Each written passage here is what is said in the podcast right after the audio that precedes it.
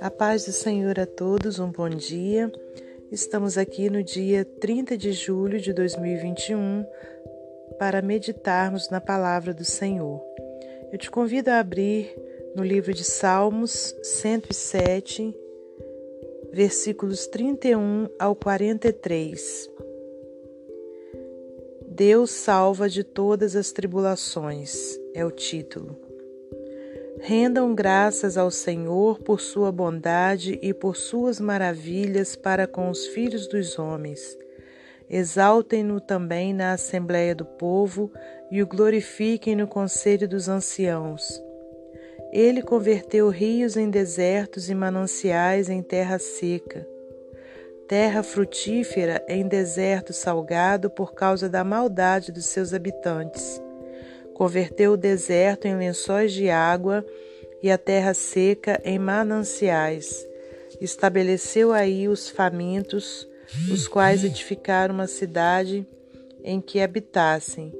Semearam campos e plantaram vinhas, e tiveram fartas colheitas. Ele os abençoou de sorte que se multiplicaram muito, e o gado deles não diminuiu mas tornaram a reduzir-se e foram humilhados pela opressão, pela adversidade e pelo sofrimento. Lança ele o desprezo sobre os príncipes e os faz andar errantes onde não há caminho. Mas levanta da opressão o necessitado para um alto retiro e lhe prospera famílias como rebanhos. Os retos veem isso e se alegram, mas o ímpio por toda parte fecha a boca. Quem é sábio, atente para essas coisas e considere as misericórdias do Senhor. Louvado seja o nome do Senhor, por todas essas maravilhas, irmãos, e por tantas outras que Ele ainda irá fazer. É, aqui nesse salmo maravilhoso, o salmista traz é, à tona as maravilhas né, feitas pelo Senhor e traz para nós né, uma reflexão. Será que nós temos rendido graças ao Senhor por sua bondade, por suas maravilhas? Ou será que nós temos mantido a nossa boca fechada como aqueles que praticam a iniquidade, a impiedade, aliás? Eu creio que nós temos rendido graças ao nosso Deus, porque Ele, somente Ele é digno de toda honra, de toda glória e de todo louvor.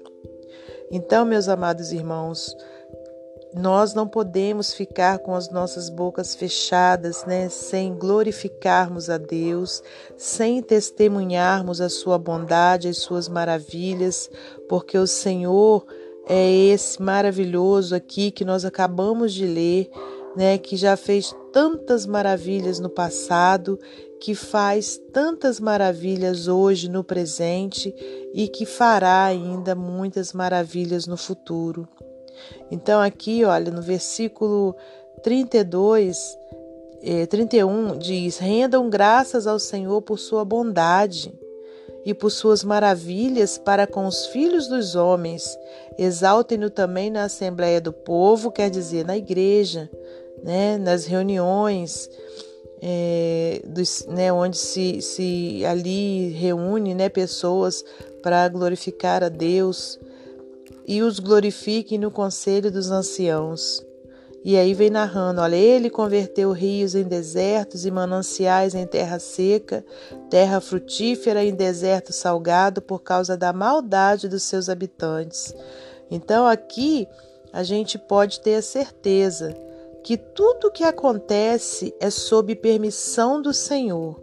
Então, se tem deserto sendo convertido em manancial, foi porque Deus fez. Agora, se tem manancial sendo convertido em deserto, também foi por permissão do Senhor. Por quê? Aqui nesse caso, né? Por causa da maldade dos seus habitantes. Então, irmãos, muitas coisas ruins que, que estão acontecendo né, no mundo atualmente e em todo o tempo, né, as coisas ruins que acontecem, né, é, é por permissão do Senhor Para quê? Para que os homens possam se dar conta de sua maldade, se arrependerem e se voltar para o Senhor. É, agora, é, que a gente possa, irmãos, viver né, é, sempre debaixo da proteção de Deus por conta de, de nós estarmos o que? Conforme Ele quer que nós estejamos, né? Rendendo graças a Ele, praticando o bem, obedecendo a Sua palavra, né? Porque o Senhor, Ele quer o que? O melhor para cada um de nós. Ele é o Criador. Imagine você, né? Se você construiu alguma coisa, né? Vamos supor que você tenha construído a sua casa. Então, o que que você quer para sua casa? Somente o melhor. Você não quer que a sua casa seja quebrada. Você não quer que a sua casa venha cair, né? Que venha ser apedrejada, que a sua casa venha é, ser incendiada. Não. Você quer somente que a sua casa esteja cada vez mais bonita, né? cada vez mais conservada, cada vez mais o que? Protegida. Né? Então, quando a gente constrói uma casa, a gente quer logo fazer um muro né? para que aquela casa esteja mais protegida. Né? A gente quer é, ali colocar somente é, móveis novos, móveis bonitos, né, na nossa casa nova. Então, é, as coisas velhas a gente quer tirar e deixar somente o novo. E assim, irmãos, tem que ser a nossa vida. Né? As coisas velhas né, do nosso passado, as práticas ruins, né, é, as atitudes ruins, as desobediências, o pecado, irmãos, tem que ter sido deixado lá atrás. No momento em que aceitamos a Jesus como Senhor e Salvador de nossa alma, de nossa vida, né, tem que ser tudo novo para nós. É a gente praticar coisas novas, coisas boas, coisas de acordo com a Sua palavra. Né? Então o Senhor quer isso, irmãos, que a gente esteja sempre ali protegido por Ele, né? conservado por Ele. Mas para isso, irmãos, a gente tem que andar com Ele. Nós temos que andar com Jesus. Jesus disse que aquele que quisesse vir após Ele teria o quê? Que renunciar a si mesmo. Né? Então, renunciar às suas vontades, renunciar ao seu eu e passarmos a fazer aquilo que o Senhor quer que nós façamos, em nome de Jesus Cristo. E esse salmo traz isso para nós, né? Que o Senhor ele merece né, é, é, toda honra, né? Porque o Senhor, aleluias, né?